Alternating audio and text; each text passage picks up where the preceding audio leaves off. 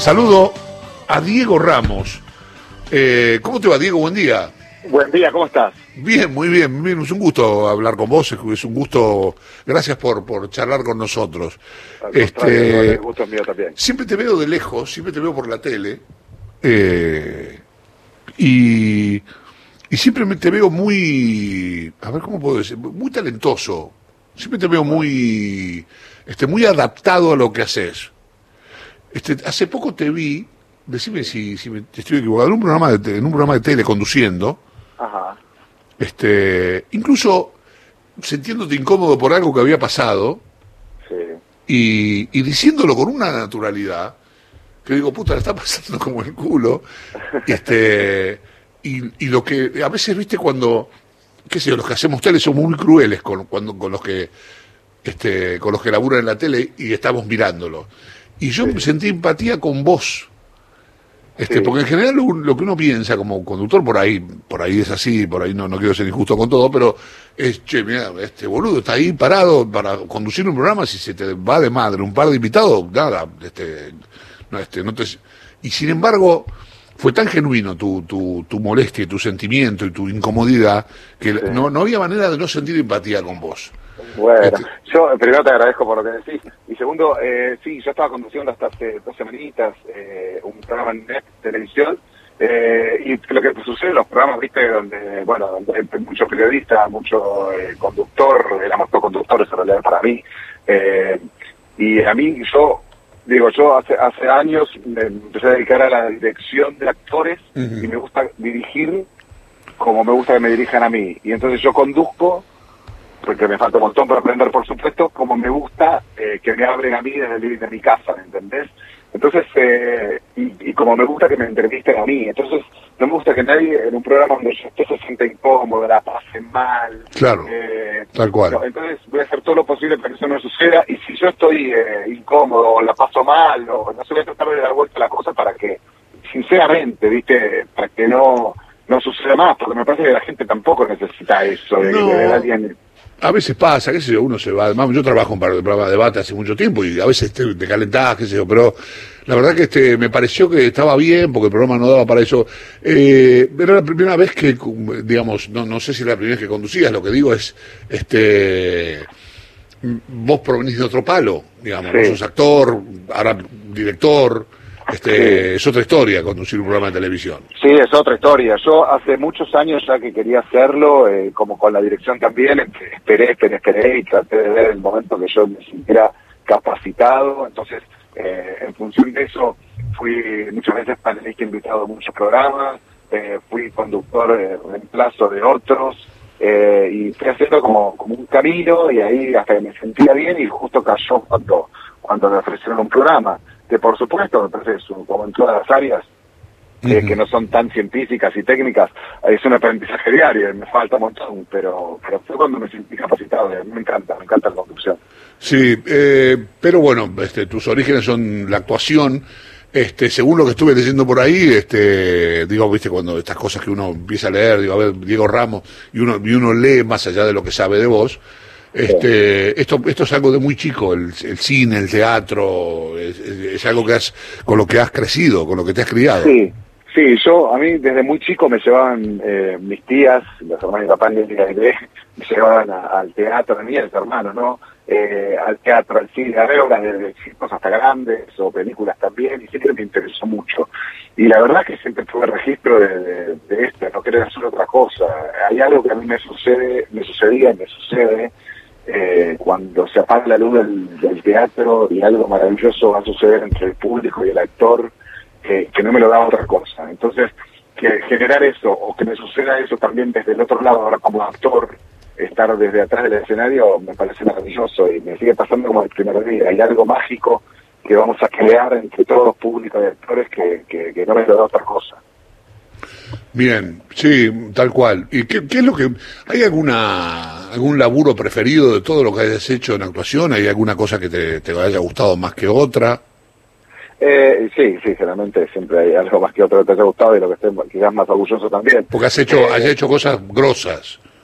Sí, sí, por suerte sí, rodeado de gente muy grosa, que eso también me, me parece genial. Eh, a mí durante mucho tiempo me costaba correrme del, del, galán o del o de, lo que lo que se supone que es un protagonista de novela, entonces no me da, no sentía mucho juego actoral, ni desafío actoral, ni, ni, ni, lugar para el error, ni nada, que era todo lo que había estudiado o estudio. Entonces, eh, yo hice mucho para, para poder tirarme para la comedia. Ahora me pasa al revés, ahora me sacan de la comedia, pero prefiero igual si me encasillan que me encasillen en la comedia. Eh, y sí, yo me acuerdo, Los Pels fue el primer gran quiebre así como de, de, de, de, comediante, de actor de comedia. Se había hecho algo antes para Tito Patito Feo, que también pudiese ser algo de comedia por suerte, pero no fue tan masivo a nivel adulto. Eh, y ahí a partir de ahí ya, ya por suerte me pude andar como actor de comedia. Sí, ya después de los Pels la cosa fue... Este... ya no volví más para, para, para, el, para el drama ni nada por el estilo. Sí. Eh, ¿Qué te gusta más, la tele o el teatro? ¿O te estoy hablando de papá y mamá? No, no, me gusta más, eh, a mí me gusta más el, el teatro. La tele yo la disfruto, me gusta y todo, pero me gusta mucho más el teatro porque a mí en el teatro yo, yo, yo ensayaría todo el tiempo, nunca estrenaría. A mí me gusta mucho el momento de buscar, de, de, de, de, de ese complicidad que con los compañeros, de que estamos todos en la misma y que hay lugar para el error, para, para confundirnos, para la vergüenza, para, para pasarla mal, entre comillas, eh, y, y, ese momento de duda, que, que, que todo es inhóspito y todo es nuevo y hay que buscar y hay que estudiar y hay que investigar, me encanta. Y después lo que se da eh, visto, pero la ceremonia del teatro, llegar al camarín con los compañeros o, prepararme y, ya después, por supuesto, ya con una función realizada con la gente, con la gente me parece genial. Pues es que cuando volvió a Muscari, siempre le hablo de Bollywood. Y, y, yo morí por Bollywood. Cuando fui a verlo me pareció fui a ver una obra digo me, a mí me había invitado y salí de ahí flasheado porque la obra es excepcional. Este, ¿cómo, ¿Cómo quedaste con eso? ¿Cómo, cómo, eh, Yo hice Bollywood en Uruguay, yo viajaba todos los lunes, eh, y el Bollywood en Uruguay fue igual, exactamente igual que acá, a la gorra. Entonces viajaba a, a Uruguay, hacemos los lunes dos funciones a la gorra repletas, para Uruguay era muy novedoso, no hay espectáculos a la gorra. Eh, y no, me encantó, me encantó por lo que sucedía con la gente, por lo que sucedía con la obra, por lo que sucedía en el elenco también. Eh, en Uruguay sucedió lo mismo que acá. Muchos actores, actrices, cantantes, artistas de distinto palo, teniendo un lugar para expresarse que no siempre lo tienen. Y en un lugar Una maravilla. muy ¿Eh? Claro, sí, era un lugar muy muy muy visible, ¿me entendés? La verdad que, fue genial. Siempre le digo a mujer, digo, vos hiciste Bollywood, dice, dice más cosas, hijo de puta. digo, pero no, pero eso es una genialidad. Este, ¿Viste? Esto como, a veces, este, qué sé yo, te cruzás, por ejemplo, hablamos con Norma Leandro el viernes.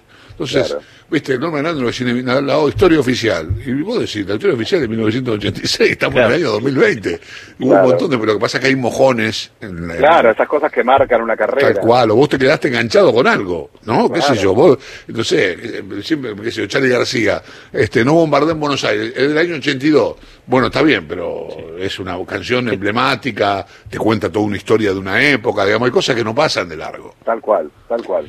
Diego Horacio Marmulik te saluda, ¿cómo estás? ¿Qué tal? Bien, ¿cómo estás? Bien. Bien, bueno, ahora está Sex con Muscari, ¿no? Sí. Y cómo, digo, ah, igual como, como con vos hemos charlado algún que otro sábado a la mañana, me quedé muy colgado en cómo llevaste este tiempo y tu obsesión por la limpieza. Eh, genial, para mí yo tengo la excusa justa ahora. tengo la excusa, Para quien no lo sepa, Diego Ramos es ese tipo que te dice, ¿qué producto nuevo de limpieza hay? Y va a comprarlo.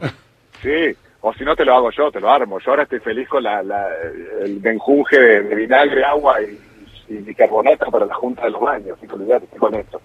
Eh, no, a mí con la limpieza, por, suerte ahora tengo la excusa perfecta para andar con olor a lavandina todos los días en la mano. Eh, me, encanta, a mí me gusta mucho limpiar, me gusta mucho ordenar mi casa, planchar, hacer todo en casa, ¿no? Siempre. Y ahora no queda otra, ahora estamos eh, obligados, entonces... Eh, pero la, por ese lado a mí no, me pegó mal, al contrario, me encantó. ¿Te gustó? ¿Y con los perros? Y de los perros es un tema, porque yo tengo dos perros enormes que pierden mucho pelo, entonces hay que estar todo el tiempo atrás, ¿viste? Cuando toman agua, cuando van, cuando vienen, pero pero sin histeria, pero pero cuidadoso. Mm. Eh, Diego, eh, Sex eh, lo estaban haciendo la experiencia vía casa de cada uno y ahora lo pasaron de vuelta al, teatro, ¿no? Al, espacio.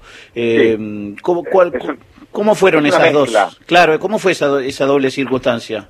Es una mezcla, mira, porque nosotros venimos haciendo, gracias a José, María Mujer y la cabeza creativa que tiene, eh, pasaron, pasó la experiencia presencial a la virtualidad. Entonces nosotros cada 15 días hacemos una experiencia de tres días a 24 horas. Entonces la última experiencia, el último día, el show final, lo hicimos en el teatro donde lo hacíamos, que fue súper emocionante, porque vos imaginate que hace cinco meses dejamos un camarín pensando que volvíamos mañana y nunca más volvimos, quedó todo detenido, ¿me entendés? Es, eh, fue muy muy emocionante volver. Y mm. a la gente, y la gente lo disfrutó mucho. Y ahora, estas tres experiencias, esta, esta experiencia, digamos, que de tres días que empieza el viernes, durante todas las noches va a haber shows en, en el Gorriti del teatro, y durante las 24 horas, como se, como hicimos siempre, sex virtual, desde Instagram, Telegram, WhatsApp, eh, Twitter, Zooms, eh, porque vale la pena aclarar que con una entrada tenés acceso a los tres días, a las 24 horas, no es una función a las 9 de la noche, ¿viste? Claro, ¿y cómo, cómo te llevaste, eh, digo, tecnológicamente con todas esas aplicaciones para, para este 360 virtual? Primero, es lo que más me costó y lo que más me cuesta. tengo que Tuve que bajarme un montón de aplicaciones que no sabía ni que existían me tuvieron que explicar, yo me quejaba de mi mamá cuando le explicaba, y le explicaba nervioso yo cuando le enseñaba a, usar el DVD, y ahora me, toca a mí. Me tuvieron que explicar todo, no entiendo nada, eh, cada, cada situación virtual que hacemos, yo ya media hora, 40 minutos antes estoy preparado con la luz, con la conexión, chequeando las baterías, ¿viste? porque me da terror que se desconecte todo, que puede suceder por supuesto, pero por suerte no, ha pasado. Eh, pero ahí aprendiéndola, ¿viste? no soy muy tecnológico yo, entonces... Eh, voy aprendiendo, pero me va bien, me va bien. eh, hace muy poquito salieron algunas declaraciones tuyas alrededor de la paternidad, del noviazgo y todo lo demás. ¿Te, ¿Te llama la atención que eso siga siendo tema hoy? No, porque creo que la, la fantasía, el morbo, la, la, la, situación, inclusive de cualquier persona, pero con el famoso, puede llegar a, puede llegar a suceder, y en mi caso más porque yo nunca hablo de eso, entonces eh, pareciera que como si uno no habla es porque uno esconde algo, y la verdad que es todo lo contrario. Eh, al contrario, yo ahora que me hicieron hablar tengo que esconder más lo que escondía, porque yo antes hacía vivía tranquila y la siendo obvio. Pero yo nunca me escondí de nada, nunca dejé de hacer las cosas, ni de estar con quien quise estar, eh, con la diferencia que elijo a quien contarle mis cosas y que y elijo que mi trabajo sea el que hable por mí. Eh, no es ni vergüenza, ni esconder, ni nada por nada, es como tiene que ser.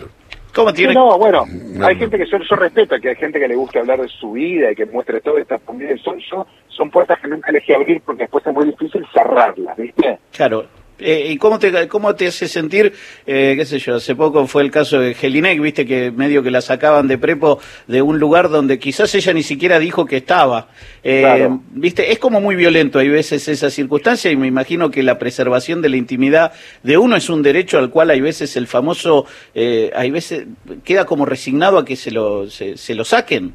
Claro, es, es, muy, es muy violento, inclusive hasta desde el amor, porque a mí me pasó que me pusieron en, muy, sumamente incómodo desde el amor, no desde la violencia ni desde la mala onda ni nada, pero desde el amor también podemos incomodar. Hay que entender, me parece a mí, que hay gente que necesita sus tiempos, que quiere sus momentos, o que, no porque sea mi caso, pero, pero que no está preparada para un montón de cosas, o ni siquiera para, para decírselas a ellos mismos, y menos para expresarlas al mundo. Entonces hay que, con amor, hay que entender que cada uno tiene sus tiempos, eh, y yo no creo mucho tampoco en la el, el autoritarismo del que todo lo entiende, ¿me entendés?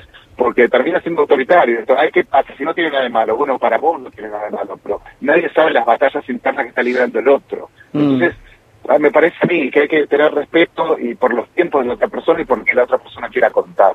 Claro. Eh, en eso de la, perdón, ¿no? De la paternidad, eh, ¿es algo novedoso? ¿Es algo que lo venía pensando? Vos sos un tipo que ha trabajado para chicos también y lo has hecho con mucha solvencia. Eh, pero digo, una cosa es trabajar por los pibes y otra es imaginarse en casa con dos perros gigantescos y un nene. no, que en realidad la de la paternidad fue más, más, más de antes, ahora no tanto, pero porque yo eso sí lo conté varias veces. Eh, idea, o sea, yo soy muy palazo, en todos lados soy como muy, eh, estoy muy encima de que todo el mundo esté bien, me, veo muy padre, muy, muy encima de incluso con mis sobrinos y con todo, preocupado por eso, pero, como hijos de amigos, pero yo, mi idea siempre fue adoptar y adoptar eh, quizás un niño, una niña, eh, ni siquiera bebés, más grandes, pero, pero he visto tanta gente, tanta gente muy cercana, que se ha dado contra una pared durante años, años, años, que yo la verdad, eso es lo que voy a decir, pero la verdad bajé los brazos antes de empezar, no, no, no quise meterme en esa y, ver, pasar por todas las desilusiones que vi eh, de otra gente, no, no tengo la fuerza para luchar 6, 7, 8, 9 años, y tampoco tengo la edad en este momento para luchar por 6, 7, 8, 9 años eh, una, por, para, para, darle amor a alguien y, y, tener la responsabilidad de educar y darle amor a alguien. Mm, con lo cual este, habrá que habrá que encontrar otra vuelta si tenés ganas. Eh, una cosa que todos los que estamos sentados acá mirándonos este, el estado físico lamentable que tenemos, el chavo hace spinning. ¿no? Este, sí, bicicleta, sí, bicicleta. Al lado, al lado del ropero que es Diego Ramos, ¿No? ¿Alguien lo vio de cerca alguna vez a Diego? grandote, sí, sí. grandote, está bien formado. ¿Cuesta sostener eso en pandemia? Eh, sí, cuesta. Mira, yo eh, no entreno desde que prácticamente empezó la pandemia. Como muy bien, eso sí, me mantengo con comida. Eh, yo hice esto que, chavo, por ejemplo, yo me adquirí una bicicleta y ahí está, casi la uso.